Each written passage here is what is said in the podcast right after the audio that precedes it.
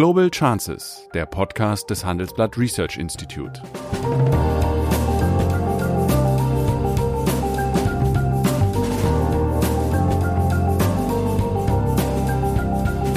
Der ehemalige Außenminister analysiert zusammen mit Professor Bert Rürup die geopolitische Lage, exklusiv für den Chefökonom, den Newsletter von Professor Rürup.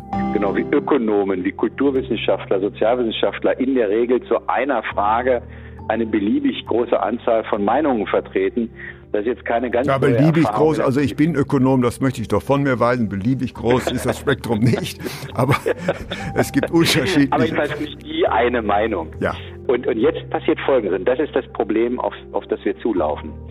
Die Virologen werden niemals von sich die Verantwortung übernehmen und sagen, jetzt können wir lockern. Ich frage mich seit längerem, wie meine drei Töchter wohl leben werden, wenn sie so alt sind wie ich heute. Das schreibt Sigmar Gabriel, ehemaliger Außenminister und Vizekanzler, in seinem neuen Buch Mehr Mut, Aufbruch in ein neues Jahrzehnt. So persönlich wie nie zuvor beschreibt er die größten Herausforderungen für unsere Gesellschaft und entwirft den Aufbruch in eine bessere Zukunft. Sichern Sie sich jetzt Ihre Ausgabe in unserem Shop unter der-chefökonom.com slash shop. Guten Tag, meine Damen und Herren. Es ist Freitag, der 24.03., 9.30 Uhr und wieder mal stehe ich Sigmar Gabriel gegenüber und möchte mit ihm heute über zwei Themen sprechen.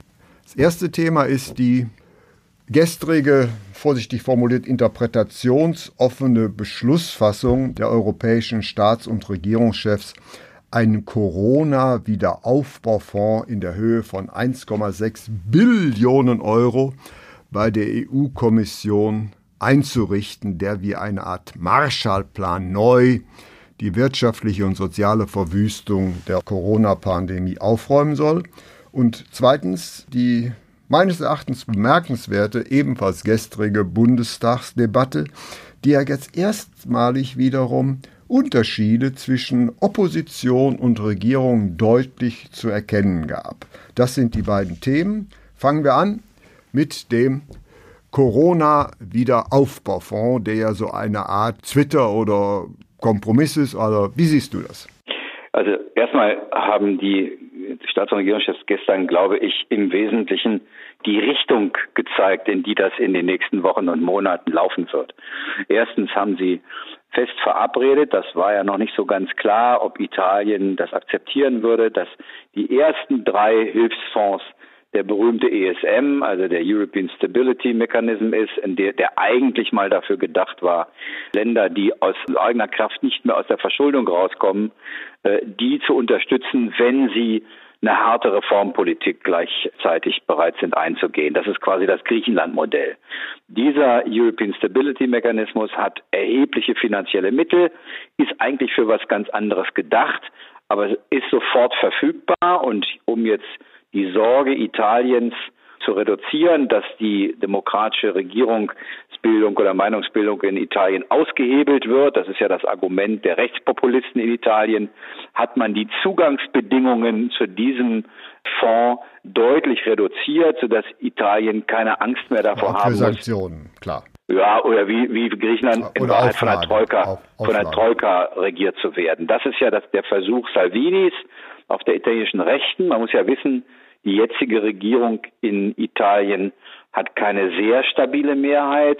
Sie ist ja gebildet worden nach einer Regierungskrise der sozusagen der beiden Linksaußen- und Rechtsaußenparteien. Man hat die Rechtsaußenpartei unter Salvini rausgeschmissen und hat aber die linkspopulistische Partei der Fünf-Sterne-Bewegung in der Regierung. Die muss das Paket mittragen. Wenn die den Eindruck hat, wir kommen jetzt unter die Knute wie äh, Weiland Griechenland, dann hat das äh, im Parlament keine Mehrheit. Ich glaube, das ist weg. Man wird sehen, wie das italienische Parlament entscheidet, aber das ist der erste große Hilfsfonds. Ja, aber das Volumen ist dort überschaubar. Da hat man 240 Milliarden aufgelegt und dann hat man auch zusätzliche Kredite bei der Europäischen Investitionsbank gemacht und, und, und. Aber das, das. Ja, ich, ich komme gleich zu den anderen. Ja. Das geht aber da. Es ist ja irre, dass wir lange debattieren äh, über die Frage, welches Geld wir in Zukunft haben wollen, wenn wir das Geld nicht nutzen würden, das da ist. Und der Fonds selber hat übrigens über 400 Milliarden. Mhm. Äh, davon wird jetzt die Hälfte zur Verfügung gestellt. Und dann haben die Staats- und Regierungschefs etwas Neues verabredet. Sie haben gesagt, wir greifen den Vorschlag der Kommission auf, der ja in Wahrheit auch ein französischer Vorschlag ist, und bilden ein zweites Budget. Es ist nicht ganz klar, ob das Bestandteil des europäischen Budgets ist oder ob es sozusagen ein Notbudget daneben ist. Und das ist ja auch irgendwie eine ganz, sagen wir mal, sinnvolle Idee zu sagen, für große Krisenfälle, die viele europäische Staaten gemeinschaftlich trifft, brauchen wir eigentlich Reserven, finanzielle Reserven, um dann dagegen vorzugehen. Das ist ja eigentlich die Idee mhm. dabei. Und der, äh, der, der, dafür soll jetzt die Kommission Vorschläge erarbeiten. Und das ist das, wo du sagst, na, da waren sie sich offensichtlich noch nicht so richtig klar darüber, wie das aussehen soll. Das stimmt. Hier ist nichts an Details beschlossen worden. Aber Frau Merkel hat schon zugestimmt, dass sie bereit ist, also einen höheren Beitrag zu zahlen. Ja, die Richtung ist klar. Es wird äh, und warum ist das was anderes als ein Corona-Bond oder ein Euro-Bond? Weil mit großer Wahrscheinlichkeit dieser Fonds natürlich nicht gefüllt wird durch Barzahlungen, sondern durch Anleihen, die die EU-Kommission ausgeben kann. Und dann ist die Frage, wer haftet dafür?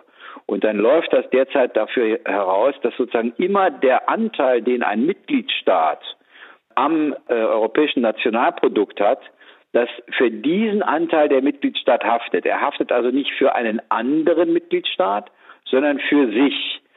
Das wären bei Deutschland nach Austritt Großbritanniens ungefähr 25 Prozent. Ja, ja. Aber, aber was ja der Fall ist, also gegenwärtig zahlt, glaube ich, Deutschland 1,3 Prozent des BIP ein. Und wenn das auf 2,3 Prozent erholt würden würde, wäre das keine gemeinsame Haftung, aber es wäre doch schon eine beachtliche zusätzliche Leistung, die von Deutschland aber da reingebracht wird. Es ist gar nicht so richtig, also in, in, man muss mal in Zahlen ausdrücken.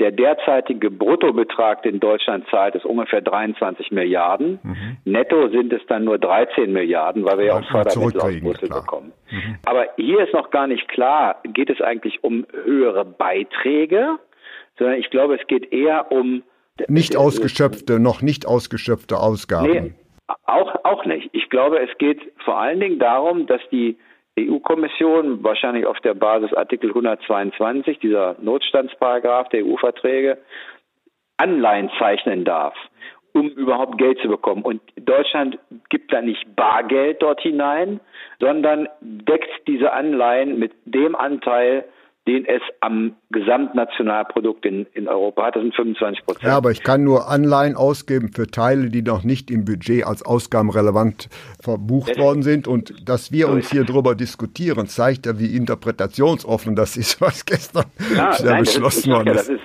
das ist. Überhaupt mal nicht klar. Es gibt noch ein paar andere Dinge, die nicht klar sind. Es ist mhm. nicht, die klar, nicht klar, welche Größenordnung. Es ist nicht klar, wird das eigentlich ausgezahlt?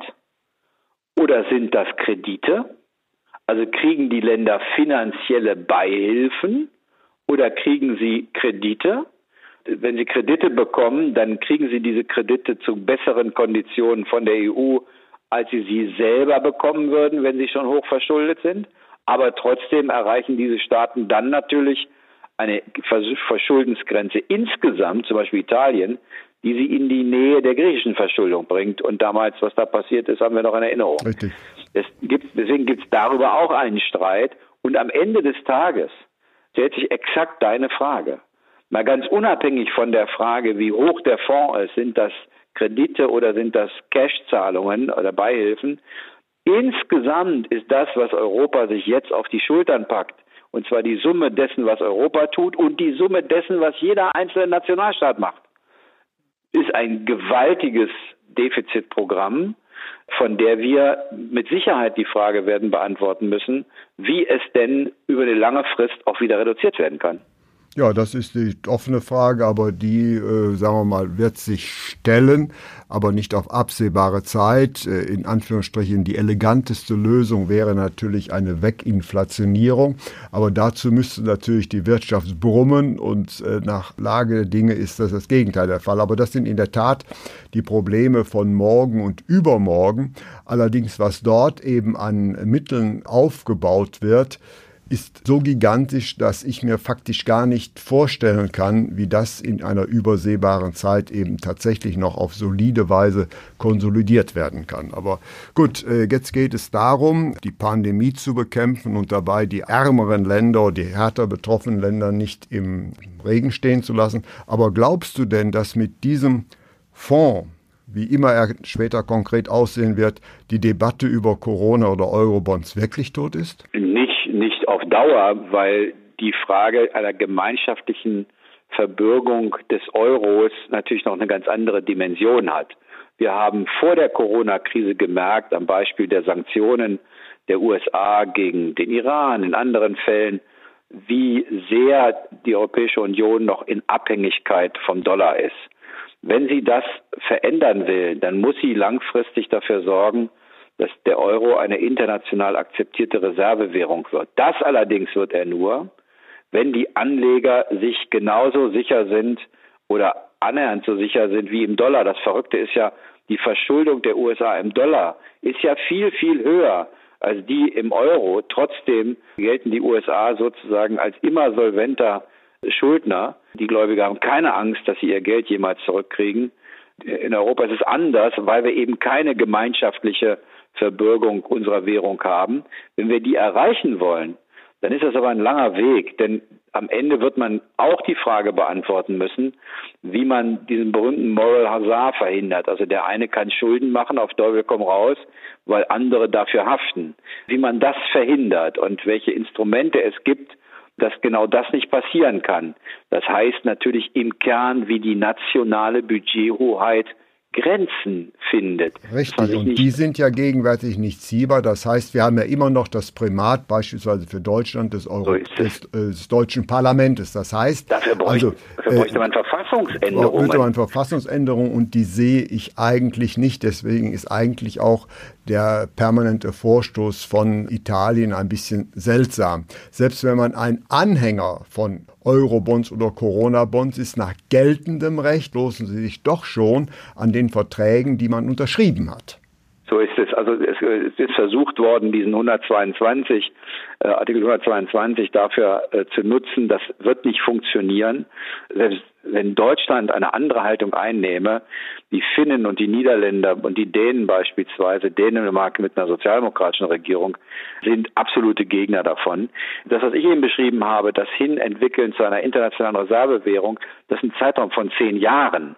Da würde ich nicht sagen, dass das unmöglich ist, weil die Welt sich ja auch dramatisch Sicher, ändert. aber es setzt voraus, dass neue Verträge geschlossen werden. Unter dem gegenwärtigen so Regelwerk ist es nicht möglich. So ist es. Ja. Gut, da sind wir uns dann wenigstens mal einig. Äh, ja, vielleicht häufiger mal einig. vielleicht finden wir auch Einigkeit über die Beurteilung der gestrigen Bundestagsdebatte. Die war gekennzeichnet dadurch, das war für mich. Darf ich noch eine Bemerkung ja. machen zu dem gestrigen ah, bitte schön. Ich finde, mal abseits der Frage, wie viele Fragen technischer Natur noch offen sind, es ist natürlich das Zeichen, dass die europäischen Staats- und Regierungschefs genau wussten, dass Europa, wenn es jetzt keine gemeinsame ja, Hilfe gibt, auseinanderbricht. Außer, auseinanderfliegt. Äh, ja, das so ist es. Deswegen ist es ein politisch, glaube ich, schon wichtiges Zeichen. Und ich habe irgendwo heute gelesen, jemand sagt, wenn es eng wird, dann gibt es irgendwie einen, einen unsichtbaren Klebstoff, der die Europäer dann doch zusammenhält. Und das fand ich eigentlich ganz Nein, gut. Nein, das ist, ist schon richtig. Es ist von allen möglichen, die gangbare Lösung. Sie ist keine überzeugende Lösung, aber sie ist deutlich besser als gar keine Lösung. Und die Probleme, ja. die damit verbunden sind, werden uns doch noch sehr viel länger beschäftigen. Allerdings akut ist gegenwärtig ist, dass man Spanien und Italien äh, hilft, eben nicht, äh, sagen wir mal, von Finanzmarktspekulationen überrollt zu werden. Aber zur Bundestagsdebatte war schon überrascht, also ich jedenfalls, es gibt wieder so etwas wie eine Opposition. Ja, das ist so, das ist ja irgendwie, äh, wie soll ich sagen, ein Teil der Rückkehr zur Normalität. und ist Ausdruck letztlich der jetzt doch wieder steigenden gesellschaftlichen Unsicherheit über die Frage. Ähm, gibt es wirklich nur einen Weg, ja? Gibt es wirklich nur einen Weg? Ich meine, am Anfang, ich hab, es gibt so Angstforscher, die sagen, nach einer Katastrophe oder drohenden Katastrophe gibt es so vier Wochen, wo die Leute sich zurückziehen und versuchen äh, in der Hoffnung, dass sozusagen das Schlimmste über sie hinweggeht. Und dann beginnen sie, sich wieder den alten Fragen zu widmen. Und das heißt, wie soll mein Leben aussehen? Wann kann ich nie raus? Was ist mein, meinem Job? Ist das eigentlich wirklich so, wenn die Schweden das anders machen als wir, dass wir uns hier gegenseitig so ruinieren müssen? Und dann ist der Ausdruck, dass das Parlament beginnt, darüber zu diskutieren, ist nur der Ausdruck, dass die ganze Gesellschaft darüber diskutiert. Ah, das ist wohl richtig. Und was natürlich auch zum Ausdruck kam, es ist ja nicht so, dass nur Ökonomen wenn Sie auf äh, die Antwort für ein Problem gefragt werden, zu sehr unterschiedlichen Ansichten kommt, je nachdem, welchem Paradigma und welcher Denkschule Sie verpflichtet sind. Wir lernen jetzt, dass es so etwas sogar bei Virologen gibt. Offensichtlich gibt es nicht die virologische Wahrheit. Allerdings, und das muss man Frau Merkel sagen, sie tut so, als wenn ihre Virologen tatsächlich im Besitz der alleinigen Wahrheit seien würde es mal ein bisschen freundlicher formulieren. sie hat, äh, sie hat sich entschieden, dass sie das, was ein Teil der Virologen sagt, für glaubwürdiger hält oder für wahrscheinlicher hält. Und ich kann das sogar ganz gut nachvollziehen. Ich meine, es geht am Zweifel ja doch um die Frage der Anzahl von Toten, die man, die man riskiert. Und dass, dass sie da äh, sehr, sehr vorsichtig ist und sagt, lieber, ja, äh, wenn ich schon auf unsicherem Grund gehe, dann wähle ich die sicherste Variante, um nicht zusätzliche Todesfälle zu produzieren, das kann ich schon verstehen. Aber dass die Virologen, genau wie Ökonomen, wie Kulturwissenschaftler, Sozialwissenschaftler in der Regel zu einer Frage eine beliebig große Anzahl von Meinungen vertreten, das ist jetzt keine ganz Ja, beliebig groß, also ich bin Ökonom, das möchte ich doch von mir weisen. Beliebig groß ist das Spektrum nicht, aber es gibt unterschiedliche. Aber ich weiß nicht die eine Meinung. Ja. Und, und jetzt passiert Folgendes, und das ist das Problem, auf, auf das wir zulaufen. Die Virologen werden niemals von sich die Verantwortung übernehmen und sagen, jetzt können wir lockern. Nein. Das wird keiner machen, sondern sie werden immer ihre Bedenken gegenüber der jeweils geltenden Politik äußern und sozusagen die mit ihren wissenschaftlichen Daten untermauern, aber sie werden nie sagen, und jetzt ist der Punkt, jetzt geht's los. Das heißt, das bleibt eine politische Entscheidung. Wie soll es auch anders sein? Und das ist die schwierige Aufgabe, vor der die Politik stehen wird, die Verantwortung zu übernehmen. Denn kein Virologe, kein Ökonom, kein ehemaliger Politiker wie ich, mhm. kein Schlaumeier in der Medienwelt muss am Ende die Verantwortung tragen. Sondern die Verantwortung wird Frau Merkel, ihre Regierungsmitglieder, die Ministerpräsidenten und deren Regierungsmitglieder und die Parlamente haben. Und das ist gar nicht so einfach, wenn es um Leben und Tod geht. Und deswegen verstehe ich, dass sie sich vorsichtig bewegt. Aber wir werden auf die Frage zulaufen und kein einziger Virologe wird uns helfen, eine dafür sozusagen sichere Antwort zu finden. Zumal die wirtschaftlichen Verluste umso verfestigter und umso resistenter werden und man nicht mehr zu der alten Normalität zurückkommt, je länger eben dieser Shutdown anhält. Richtig. Gegenargument lautet, wenn wir zu früh öffnen, ja ja. und es kommt zu einer zweiten Welle, ja. dann ist unsere Bazooka auch leer und wir können nicht helfen. Also das ist sozusagen, das ist eine Gratwanderung, auf der sich die Politik dort befindet. Ja, und äh, das Ideale wäre es natürlich, wenn man schnell einen äh, Impfstoff finden würde, der auch noch schnell wirken würde. Oder also, Medikamente. Ja, oder Medikamente. Wie sind deine Erwartungen? Wann wird die nächste Lockerungswelle kommen? Kannst du ja jetzt sagen, du bist ja kein amtierender Politiker mehr. Ich glaube, dass es jetzt äh, in diesen Tagen wird sehr genau geschaut werden, wie sich die Infektionen entwickeln. Ich habe heute Morgen einen Bericht gelesen, ich weiß aber nicht, ob der stimmt, dass die Infektionszahlen bereits wieder deutlich raufgehen. Da, da muss man aufpassen, dass man nicht in so eine Stop-and-Go-Politik kommt. Also jetzt sind wir sozusagen, wir hatten Rotlicht, jetzt sind wir auf gelbem Blinklicht und jetzt wieder zurück auf Rot. Ja, äh, ähm, also aber, da, aber im Moment, diese Infektionszahlen sind ja eine direkte Funktion der Anzahl der Tests. Ich brauche doch nur die Anzahl der Tests zu erhöhen, habe ich natürlich höhere Infektionszahlen. Ja, das ist wahr, das passiert auch. Deswegen muss man sozusagen in der Statistik sicher das dagegen rechnen, man muss auf die gleiche Grundzahl beheben. Diese, diese Frage der R1 ja. ist, schon, ist schon bedeutend. Aber ich glaube, da, da wird man jetzt sehr genau hingucken, wie sich die Infektionszahlen und wie sich die Zahlen derjenigen entwickeln, das Verhältnis zwischen Infizierten, die in die Krankenhäuser gehen, und Genesenen, die die Krankenhäuser verlassen. Mhm. Da würde ich zum Beispiel viel genauer hingucken als auf die Gesamtzahl der Infizierten, weil es ja auch viele gibt, ja. die damit gut klarkommen. Also wie viele Menschen bedürfen einer stationären Aufnahme? Dann ist für dich der limitierende Faktor die Kapazität der Krankenhäuser. Ja. Und, wir haben ja Gott sei Dank eine steigende Zahl genesender ja. Erkrankter. Also da, da wird man genau hingucken.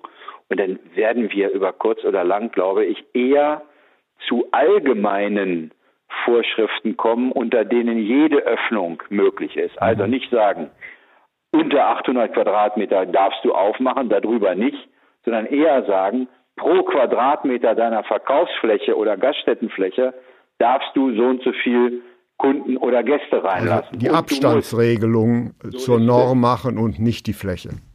Ja, ich glaube, dass das auch nachvollziehbarer ist und den Wildwuchs verhindert, den wir derzeit erleben. Und damit sind wir uns wieder einig und ich bedanke mich.